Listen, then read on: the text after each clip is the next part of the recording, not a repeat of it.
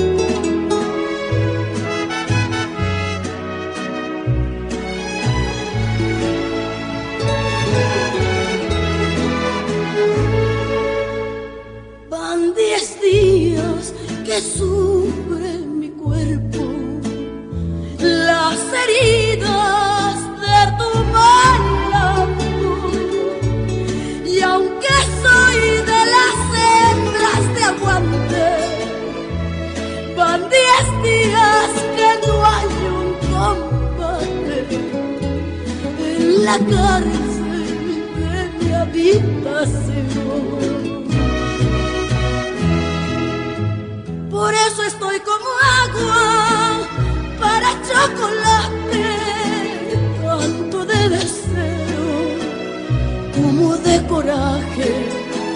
Por eso si regresas, tienes que arriesgarte a que yo te quiera o que te rechace.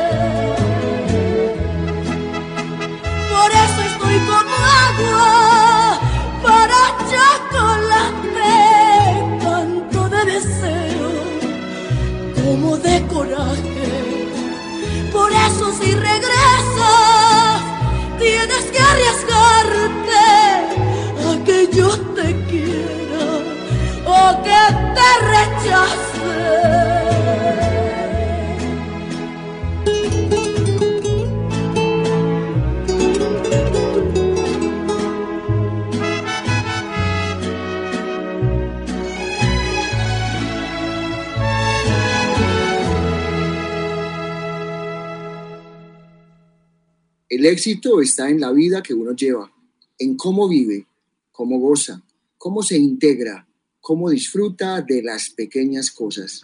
Laura Esquivel.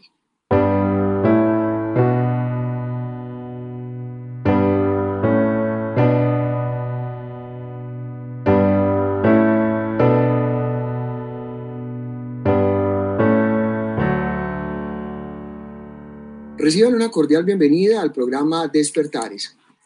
Hoy, en el ciclo de escritores mexicanos, historias y voces para descubrir, la escritora mexicana Laura Esquivel.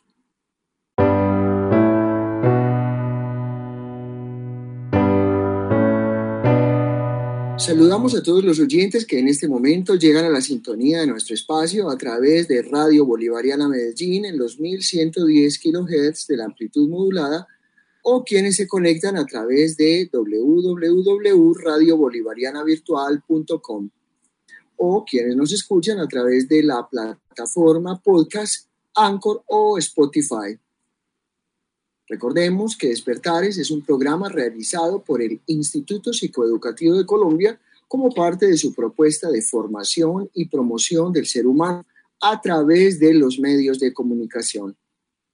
Saludamos a nuestro control de audio, Jaime Alberto Marín, en la conducción del espacio con ustedes, Manuel Omar Caicedo, comunicador social.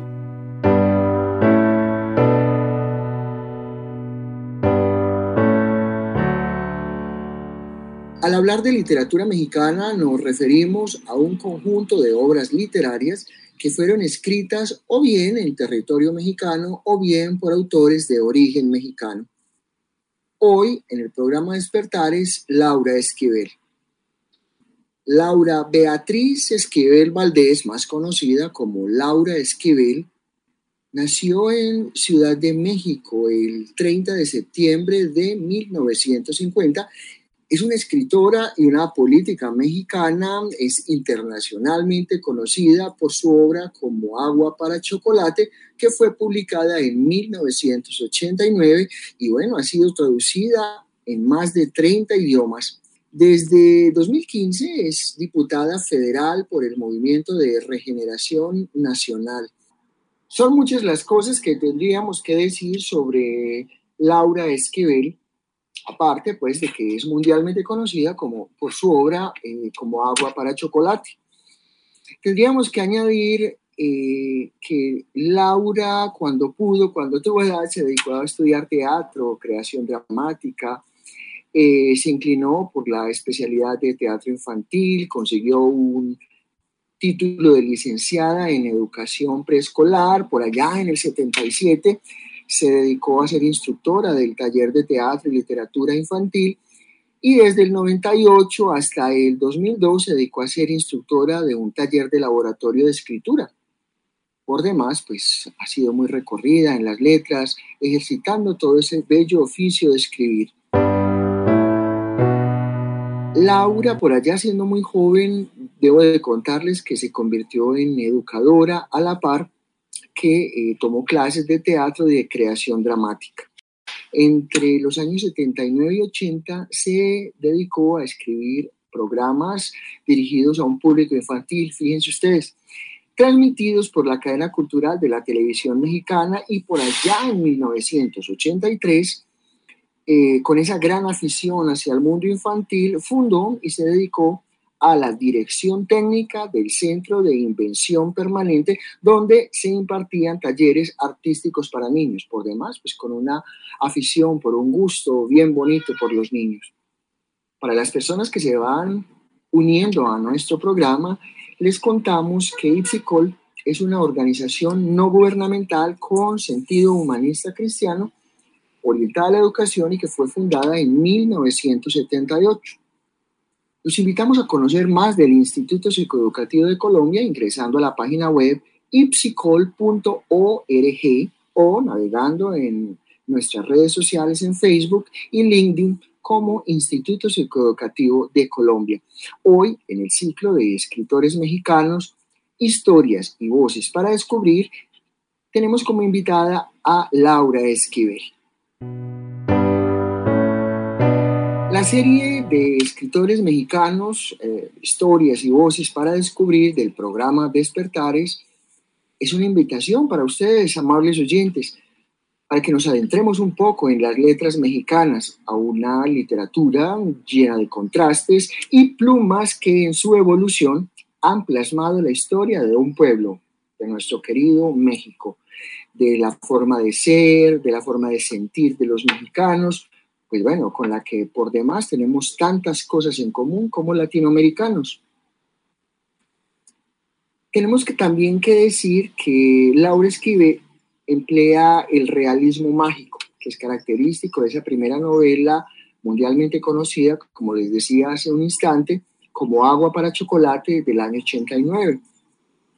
En esta novela la escritora nos está proclamando la importancia de la cocina como la pieza más importante del hogar y bueno, promueve cambios personales y familiares como una forma de revolución interior. Bien interesante esa parte porque ha sido mirada con beneplácito pues, por todo el sector femenino y bueno, y algún sector feminista. La novela ha sido traducida a más de 30 idiomas, como les decía, y bueno, ha sido todo un boom porque eh, de ella, pues de hecho hay una película, se ha escrito una obra de teatro y bueno, se ha difundido mucho este trabajo de esta autora.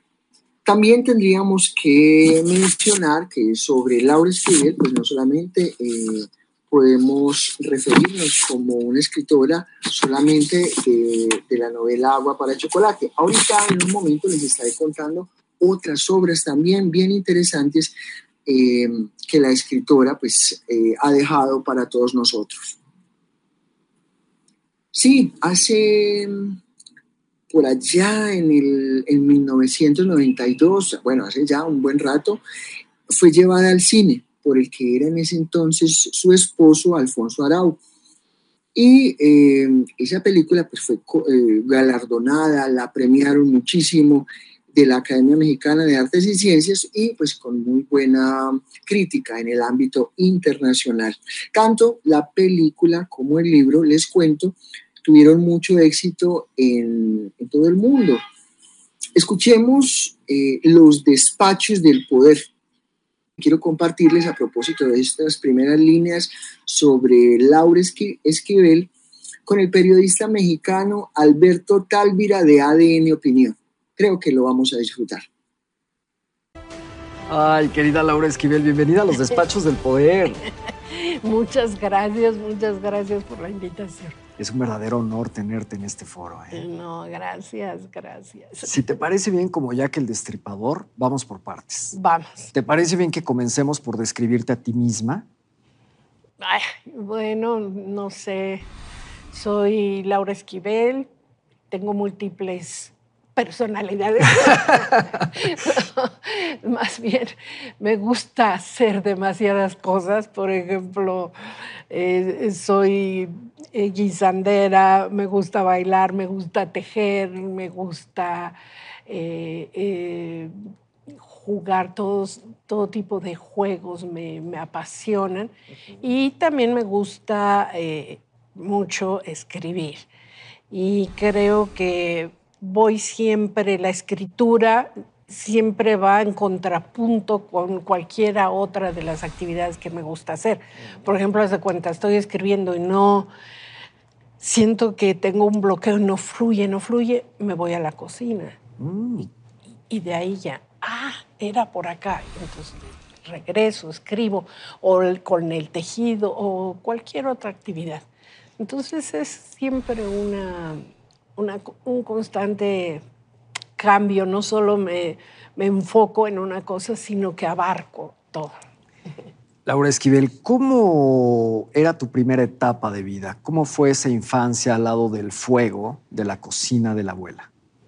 Fue maravilloso, fue más bien en la cocina de mi mamá, porque mi mamá, yo trato de, la primera imagen que me viene de mi mamá siempre es en la cocina ella ahí se la pasaba y era el lugar donde todo el mundo llegaba, ¿eh? todas las visitas se recibían ahí, siempre estábamos ahí, era el centro, el centro de toda la actividad. Y yo ahí eh, aprendí al lado de ella, aprendí a cocinar, aprendí este, todo tipo de técnicas y demás. Lo que pasa es que luego yo soy de esta generación de los 60 que de pronto decían, no, no, en, la casa no sucede nada, todo lo, importante o donde hay que estar trabajando y luchando y viviendo y demás, es afuera de la casa, eh, no adentro. Y, se percibía un poco como una pérdida de tiempo o incluso un lugar de, digamos, de reclusión, de, de castigo, ¿no? Y entonces ya yo por algunos años me alejé y entonces uno cree que es en la universidad o en la actividad, te digo, y la participación activa afuera, que se van a lograr cambios para, para lograr un estado de bienestar. Y no es así y me tocó también ver cómo esto, todos los movimientos sociales o las revoluciones que se generaron en el siglo pasado, de pronto no tuvieron el éxito que se esperaba, porque si cualquier cambio no va acompañado de un cambio interno, no va a pasar nada. ¿A qué sabe el éxito después de haber sido traducida tu primera novela como Agua para Chocolate a más de 35 idiomas y en convertirte en una de las escritoras más traducidas de México? Pues es una, es una sensación muy extraña, porque por un lado, obvio que es, eh, eh, es muy rico que te diré, vas en la calle, eso es lo que yo eh, valoro mucho, que yo puedo ir al mercado y la gente me reconoce y me abraza y me dice y platicamos y, ese contacto o las firmas de libros eh, que llegan y, lo que compartimos y el saber que en determinado momento tú llegaste a tocar el corazón de alguien es muy conmovedor. Y eso no se paga con nada. Y no hay eh, estadística ni cifra que pueda indicar eso no es cuántos libros vendiste. Eso no te va a decir, eso no representa un éxito. Se, puede comprar el libro por muchas razones, pero lo que sí es importante, y eso no se mide, eh, es esa conexión que se logró entre el escritor y el lector, que eso es invaluable. ¿Cuál debería de ser la ley del amor en el año 19 del siglo XXI, Laura Esquivel? Muy buena pregunta. Yo creo que estamos en ese momento importantísimo. hemos llegado así al punto culminante de, del error de la humanidad en muchos sentidos. Nos fuimos por donde no deberíamos de habernos ido. Eh, estoy hablando políticamente, económicamente, eh, ecológicamente y tenemos que regresar. Y la única manera de regresar y restablecer una nueva política ambiental, cultural, de, todo, en todo sentido va a ser a través de la energía amorosa, que es la energía que permite que dos cosas se fundan, que dos bailarines se armonicen, que, que una planta se siembre y, salga y, y, germine y, florezca de la mejor manera. Este, y es la palabra clave. Yo creo que ese es el cambio que tenemos que tener porque estamos librando una...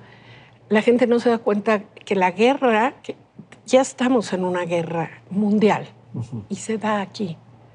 Y esa guerra mundial tiene que ver con que hemos permitido que se instale el odio, el miedo, la segregación, estos deseos de, de no, yo, y no te juntes con este y no veas aquel, y estas batallas y estas guerras dolorosas en contra de alguien y estos asesinatos mediáticos y, y toda esta, hay una guerra que tiene que ver con la separación tenemos que, la única manera de recuperar la armonía en todo lo que hacemos va a ser a través del pulso del corazón y de armonizarnos con otros pulsos y con otras energías. Pues han armonizado esta trilogía de libros. El primero de la saga es Como agua para chocolate. Ajá. Después tenemos El diario de Tita, que es la segunda entrega que hiciste, insisto, de esta trilogía. Y después viene Mi negro pasado. Sí. ¿Qué te hace falta por contar de la saga de Laura Esquivel? Yo creo que lo que tal vez falta es como retomar la tradición culinaria, de cuenta, y adaptarlo a esta época. Hay mucha sabiduría, mucho conocimiento que hemos perdido, pero también hay mucho que ahorita tenemos que adaptar a, nuestra necesidad física, química eh, y demás. Por eso este personaje es muy importante. La protagonista no sabe cocinar, tiene problemas de, sobrepeso. Pero, o sea, no solo regresar a la cocina del rancho. A lo mejor ya no vamos a poder hacer esas recetas tal cual. Tenemos también que adaptarnos. No solo es nada más ahora lo orgánico, no hay que recuperar y hay que armonizar el conocimiento ancestral, el conocimiento de los elementos de la química, la abuela es química, y cómo se le va a hacer para que todo tenga que ver con la forma en que yo siembro, en que yo como y en que yo comparto mi comida. ¿Por qué una receta no es la misma cuando está escrita por una matriarca y luego la quiere replicar la nuera?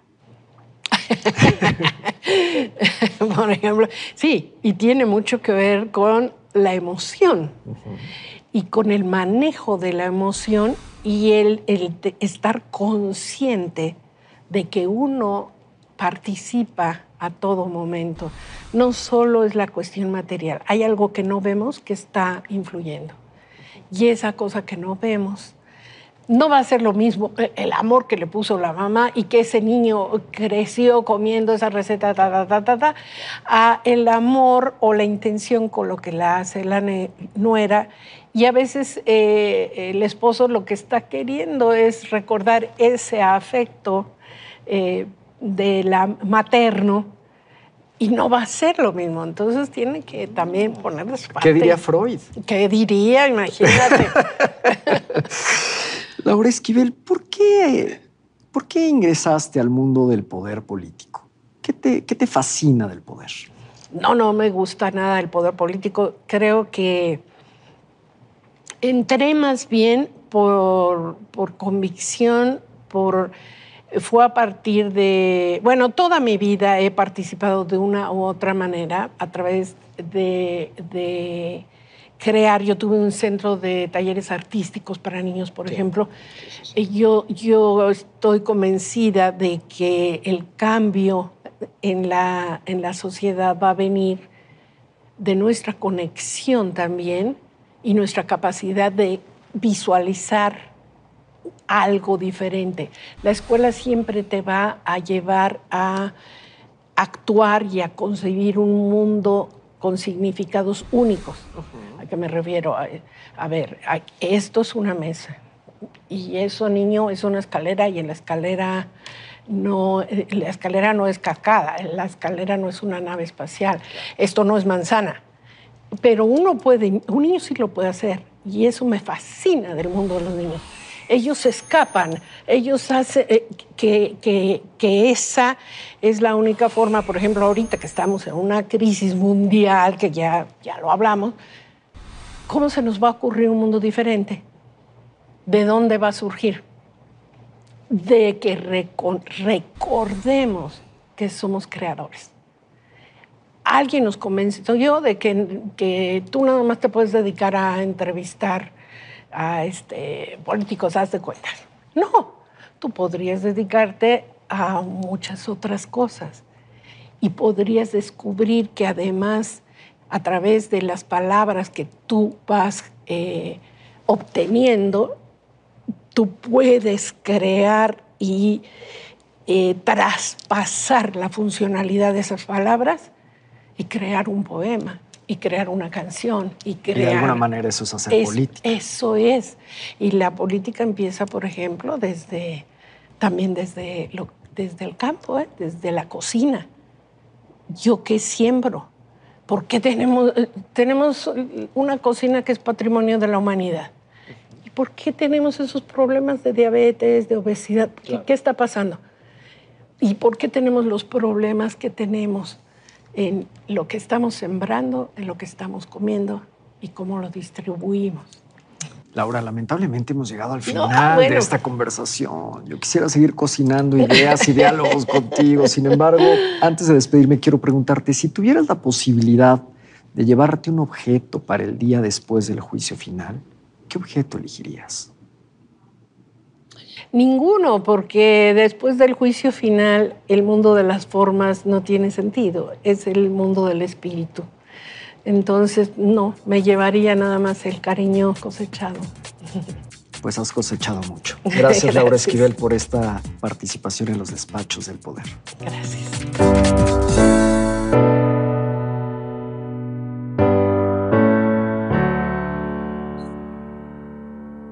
Estamos en el programa Despertares, hoy en el ciclo de escritores mexicanos, historias y voces para descubrir Laura Esquivel.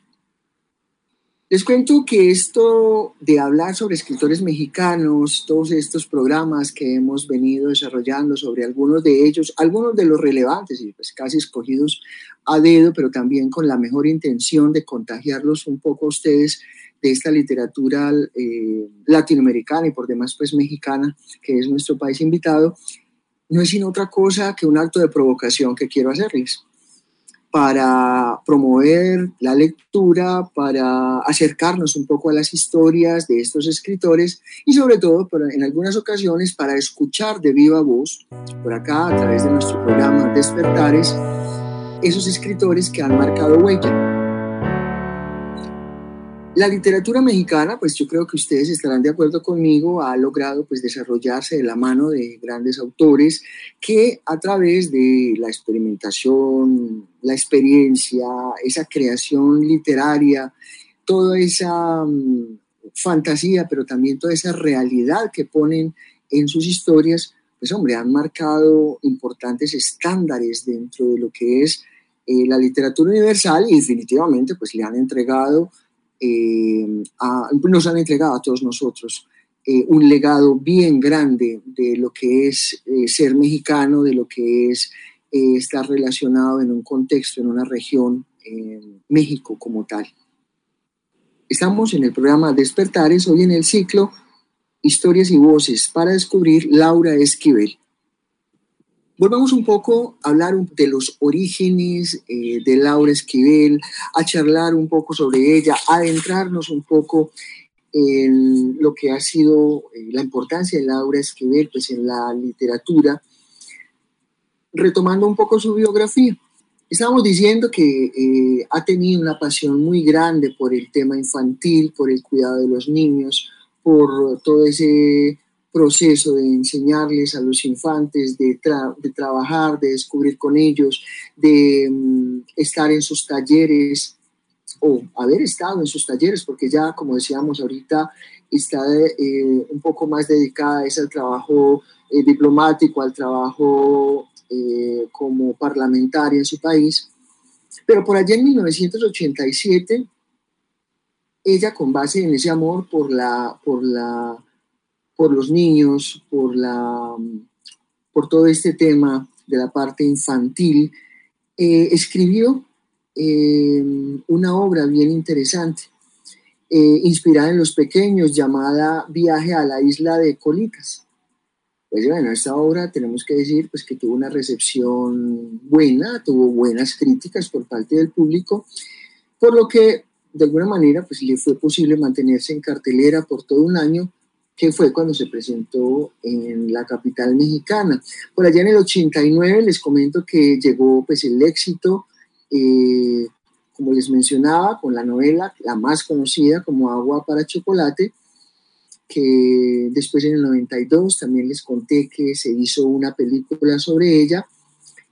Y bueno, pues también hay que, hay que señalar aspectos y es quien nos recuerda pues esa trágica pero fuerte historia de amor de Tita, recuerdan, para los que la hayan leído, Tita, que estaba confinada a, los fogones de la casa, una novela que conquistó los corazones eh, con, ese, con esa trama del realismo mágico, pues diferente a las obras de Cien años de soledad que tenemos, que eh, había publicado García Márquez en nuestro país.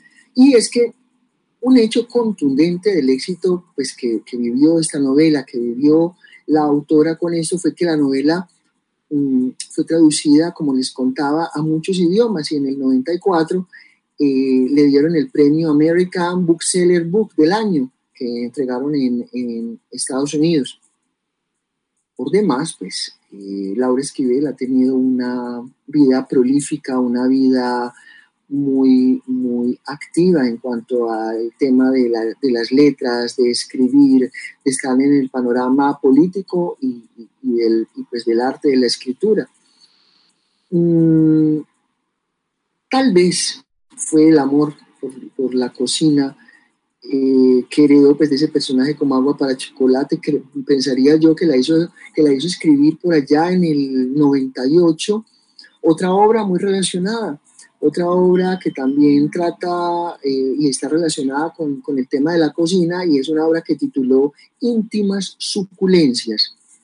Bueno, esta fue una recopilación de cuentos que se mezclaban pues como con recetas, con recetas pues de cocina me refiero, sí elevando pues el lema de la escritora, que, que, es, no sé si alguno de ustedes lo había escuchado, espero que sí, que dice, uno es lo que se come, con quién lo come y cómo lo come. Prosigamos nuestro recorrido con la escritora mexicana Laura Esquivel, escuchando un documento CUNY, en una entrevista que le hicieron a Laura Esquivel sobre esta que les estaba comentando a grosso modo, es su novela Como agua para chocolate. Les acompañamos José María Conged, que les habla en estos momentos del Instituto Cervantes y Raquel Chan Rodríguez del City College de la Universidad de la Ciudad de Nueva York, CUNY. Tenemos con nosotros hoy día a una de las escritoras más distinguidas de la América Latina, a Laura Esquivel, autora de Como agua para chocolate, eh, novela que ha vendido en traducción al inglés más de un millón de ejemplares y en castellano ya se está acercando a esa figura la venta de la novela. Ah, así que le damos la bienvenida a Laura a Charlando con Cervantes. Y, Laura, eh, vamos a comenzar haciendo un poco ah, de historia. Ah, sabemos de que tú estuviste involucrada con la pedagogía, con el teatro infantil, que has escrito guiones. Y siempre me, me ha intrigado ¿Cómo diste el salto de estas, de los guiones, de la literatura infantil, de la pedagogía, a la novela y a una novela como Agua para, como agua para Chocolate que tiene una estructura tan peculiar? Sí, mira, yo, eh, como tú dices, este, yo originalmente soy educadora y siempre yo eh, tuve que escribir por necesidad porque no me quedó otra. Yo nunca lo tuve como un proyecto de vida. Yo no escribía ni una carta, escribir una carta me costaba mucho trabajo, pero por necesidad, porque hay muy poca gente que escriba para niños, yo empecé a escribir, estudié teatro, estudié creación dramática y este, empecé escribiendo obras de teatro, después programas de televisión. Y de ahí yo estaba casada con Alfonso Arau, que es un cineasta muy destacado, y a él le gustaba mucho lo que escribía para niños. Él me animó para escribir eh, para cine y fue así que empecé escribiendo guiones. Lo que pasa es que en México la industria cinematográfica es una industria difícil, ¿no? es muy difícil hacer, conseguir, juntar el dinero, levantar el dinero para hacer una película.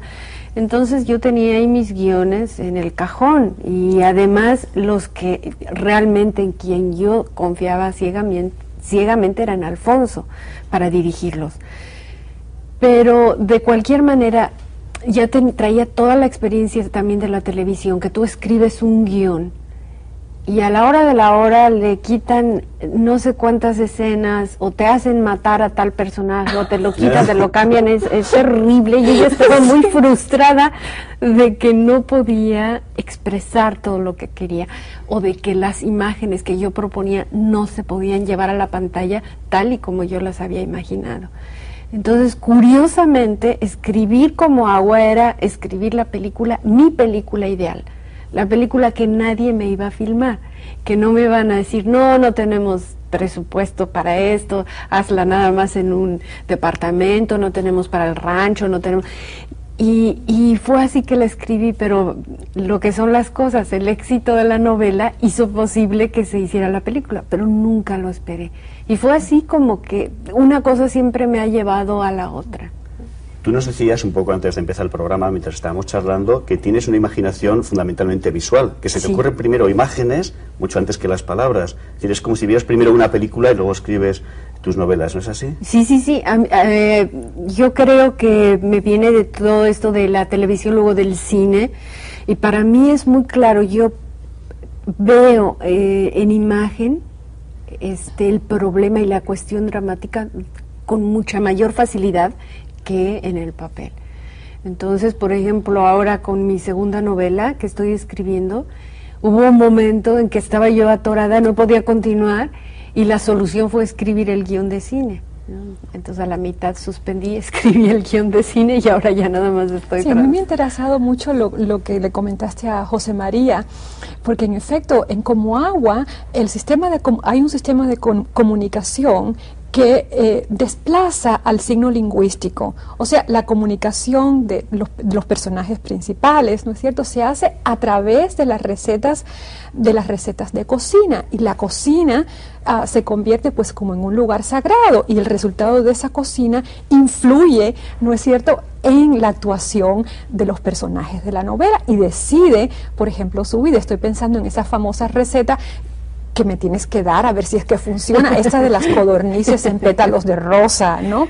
Entonces, ¿por qué, Laura, le das tú a, la, cocina esa importancia, eh, no solo a la receta, sino a la cocina como espacio dentro de la novela? Bueno, mira, es que para mí eh, es la misma importancia que tiene en mi vida. Yo soy una persona que creció junto al fuego de de la cocina de mi abuela, de la cocina de mi madre. Mi madre pasó, ha pasado la mayor parte de su vida dentro de la cocina y mi madre es la persona más sabia que yo conozco. Y ella nunca fue a la universidad. Yo ahí en la cocina he, aprendido muchísimo más que, que, en las universidades. Yo pienso que, que lo que pasa es que este siglo devaluó muchísimo sobre todo este siglo, ¿eh? en, general, todo lo que tenía que ver con estos espacios, todo lo que pasa dentro de la cocina no tiene un valor eh, productivo, uno no, no está produciendo, no está obteniendo una ganancia económica, por lo tanto, en este siglo que, se ha caracterizado por, por, las cuestiones económicas, obtener, eh, cubrir tus necesidades materiales, en contraposición de las espirituales, bueno, ahí no pasaba nada, ahí no, no estaba ocurriendo nada. Y yo pienso que es la fuente original de conocimiento. De ahí salieron a, a las universidades, a las universidades. Ahí es donde realmente eh, se, ha descubierto, el hombre ha descubierto los elementos que conforman el mundo, cómo transformarlos. Hay una magia, eh, es un laboratorio impresionante de alquimia, eh, suceden cosas minuto a minuto y yo estoy convencida de que uno transmite emociones, de que es un lugar completamente mágico, que, que si tú unes los cuatro elementos de la naturaleza más tu emoción, por supuesto que el resultado tiene que ser mágico. Y siempre tuve la obsesión de trasladar todo este mundo a la literatura y de narrar de alguna manera la historia de, una familia a través de recetas.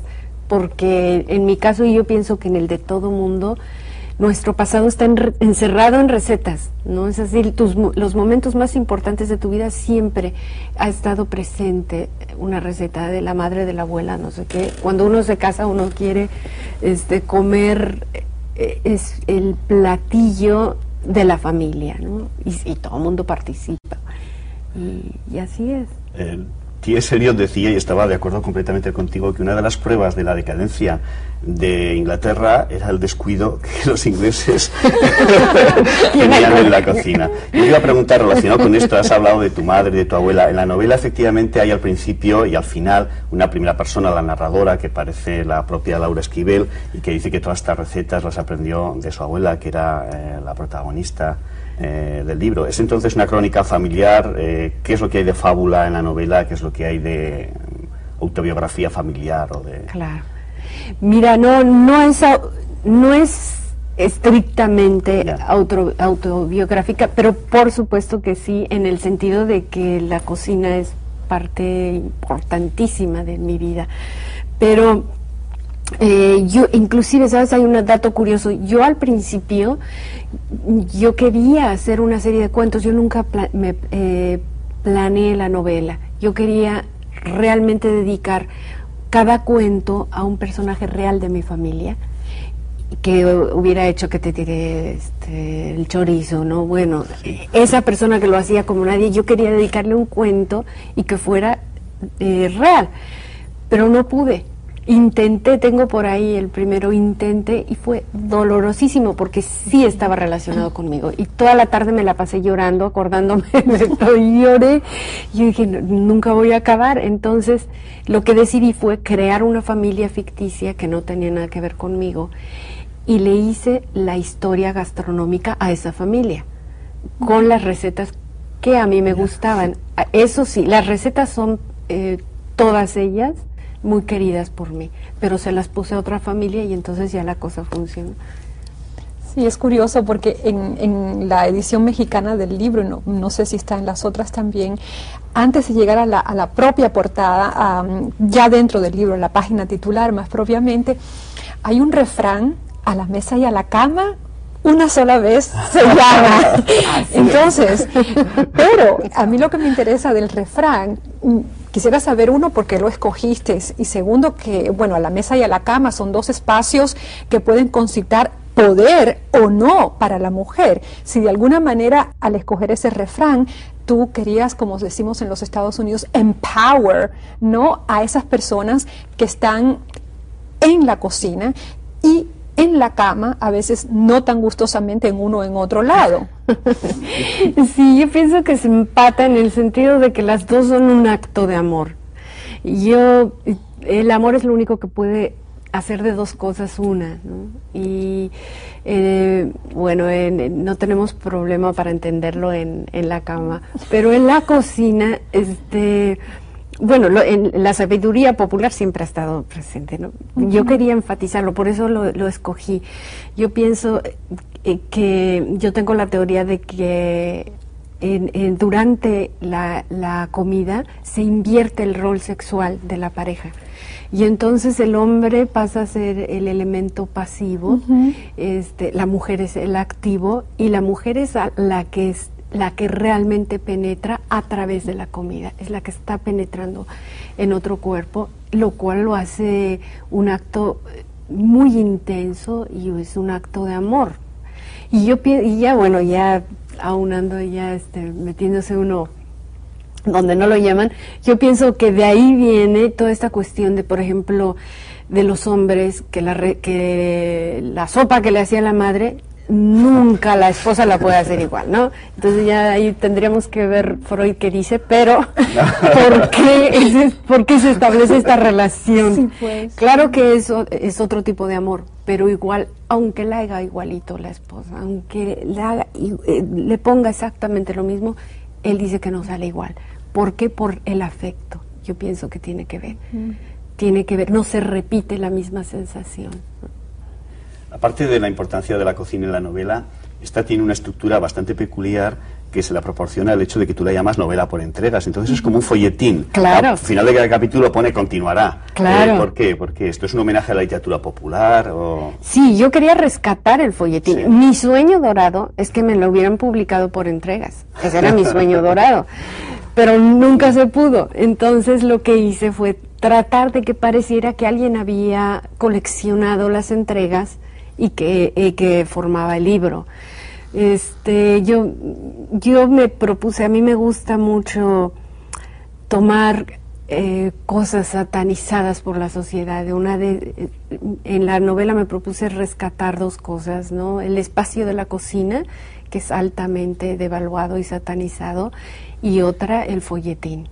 Yo defiendo mucho el género del melodrama y y, este, y esa era mi intención precisamente, eh, traerlo a la actualidad, porque el romanticismo lo dejamos en el siglo pasado y en este siglo todo mundo se empeñó en que la razón ocupara un lugar predominante y que la emoción se quedara por allá escondidita, nadie, nadie se le permitía llorar, este, demostrar sus emociones eh, hablar de inclusive ahora uno va a una reunión y habla de amor y es hasta como mala palabra, ¿no? Está como muy mal visto.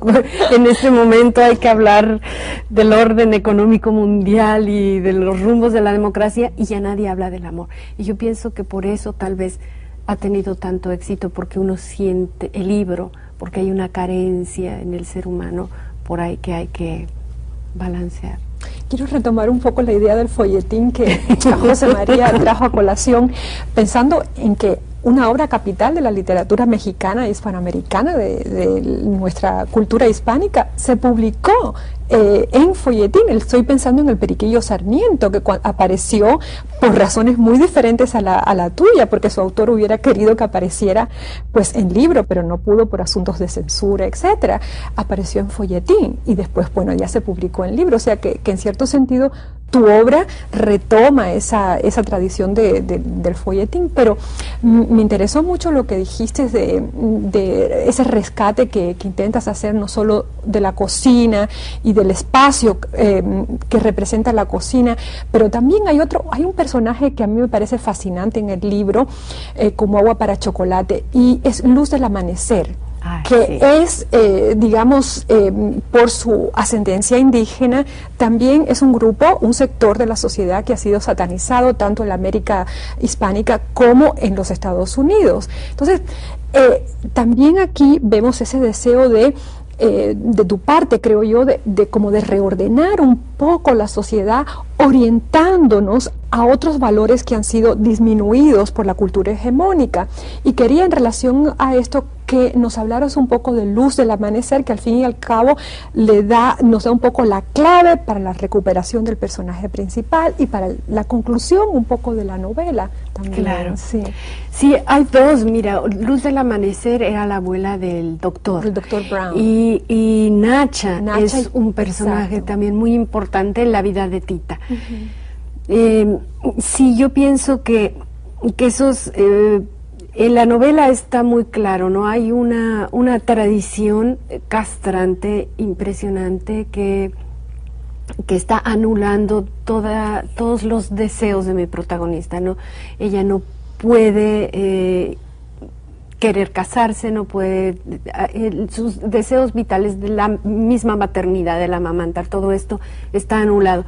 Pero entonces, esto tiene que ver, curiosamente, el, quien ejerce la represión es una mujer pero que está representando, representando un orden masculino, ¿no? de organización, Patriarcal. claro, de normas, de todo esto, aunque esté hecho por una mujer, porque de pronto la gente dice, no, pero eh, tú pusiste a la mujer, sí, pero la mujer está, está es, es la encargada de reprimir, pero en base a un, un orden social. Ahora me, me viene a la cabeza, la madre de la novela, de tu novela, se parece a Bernarda Alba. Muchísimo. ¿No te lo ha dicho nadie? Claro. A mí no se me ha ocurrido hasta este momento en que claro, lo diciendo. Claro, se, se parece a Bernarda Alba. Es una mujer también que impone una dictadura al mundo de mujeres, además. al mundo de mujeres.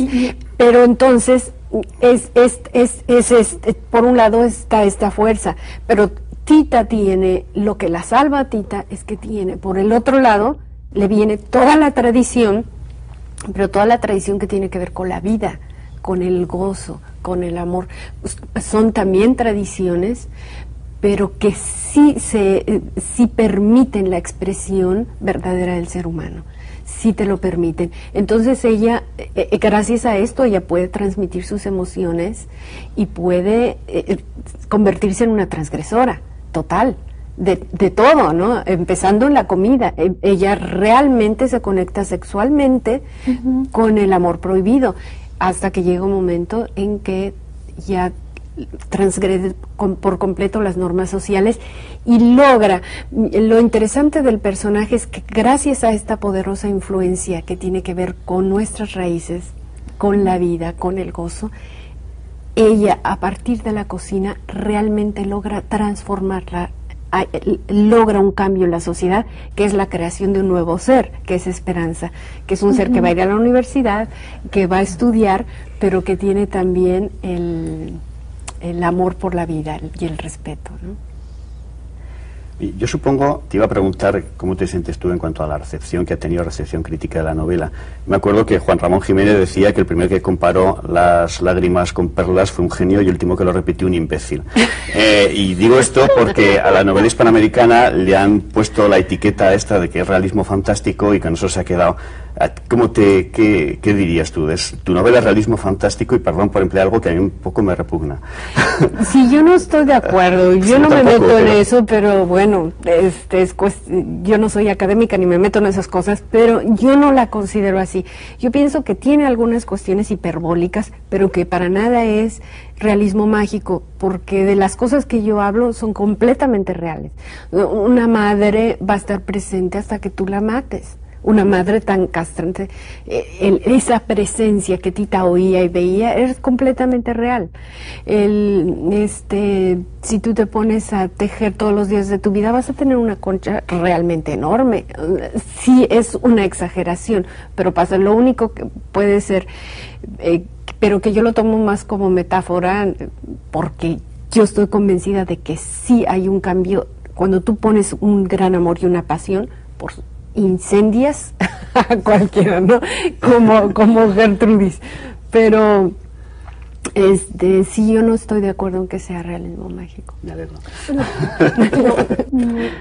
la idea de la hipérbole eh, no es, o sea, de la exageración, llamémosla así en el lenguaje de todos los días, ah, digamos, es algo que está muy dentro de la tradición popular de la América Latina, o sea, la cultura popular al repetir un mismo hecho una y otra vez, pues exagera, agranda, cambia. Y en cierto sentido yo creo que tu novela está eh, ya ah, sentada dentro de esta tradición de la cultura popular, pero quería volver al personaje de la mamá, o sea, la matriarca de la familia que representa los valores sociales transgredidos, uh, subvertidos si se quiere por Tita, eh, Chencha, Luz del Amanecer y un poco el doctor John Brown, que es un personaje también eh, fascinante. Para decirte que ella también en su pasado, recordemos a la, a la hija que no es eh, del esposo, sino de un, ah, de un amante que tuvo, fue víctima de esa sociedad y ha tenido que vivir totalmente escondiendo ese hecho. Y hasta su esposo cuando se lo dijeron en una reunión social murió de un ataque al corazón. O sea en fin que ella es víctima de esos valores que está tratando de imponer en su casa. Y, de ahí la contradicción de ese personaje. Claro claro ese personaje es muy interesante porque no es una mujer que reprime porque sí es una mujer es una represora que ha sido reprimida ¿no? eso es todo y ah, nada más quería también eh, decir otra cosa que pienso que es muy interesante, que yo reflejo nada más nuestra forma de vida. Nosotros, no es realismo mágico porque es la vida de día con día. Yo personalmente, yo fui testigo en una fiesta de un pueblo. Eh, en México decimos que la gente que ha hecho un coraje no puede hacer los tamales porque no se van a cocer. Yo estuve en una fiesta donde no se cocían y todo el mundo esperando los tamales en un pueblo y, y, de pronto alguien dijo, no, es que la cocinera estaba muy enojada Total que la solución fue que todo el mundo le fue a cantar a los tamales a la cocina y los tamales se cocieron inmediatamente. y entonces este, lo vive uno día con día y nadie se pregunta ni se está cuestionando si es, si es real, no es real, si es magia, si no es magia. Eso pasa, ¿no? Pues todo eso es lo que llamaríamos magia natural. El final, sin embargo, sí es un poco sorprendente. Yo creo que se aparta del tono del, del resto de la novela. Y en la película pasaba lo mismo. Es este final medio místico eh, o religioso. ¿Qué nos puedes decir de, este desenlace que a mí me sorprendió? Mira, yo pienso que este, de pronto eh, sí hay gente que me dice, bueno, pero como... Yo pienso que está también en toda la tradición, en toda nuestra tradición, que un amor de ese tipo no tiene cabida en el mundo. El amor del más allá. Tiene, que, tiene que, que estar más allá. Y, y, toda, y yo pienso que sí, sí tiene que ver con la novela en el sentido de que, de que se están hablando de, de cosas que existen aunque no se vean, ¿no? De, de, de, una energía amorosa que no puede, tan grande que no puede desaparecer de un momento a otro, ¿no? Hay toda una purificación y toda una permanencia. Serán ceniza más tendrán sentido, que dice el soneto de Quevedo, ¿no? Tenemos muy poco tiempo. ¿Quieres aquel hacer una última pregunta muy breve? Bueno, quería que comentaras un poco sobre el gringo de la película, o sea, la, de la novela. ¿eh? John Brown, una, una, palabrita nada más porque no tenemos tiempo. Yo pienso que es el personaje que, que hace un balance perfecto entre la razón y la emoción.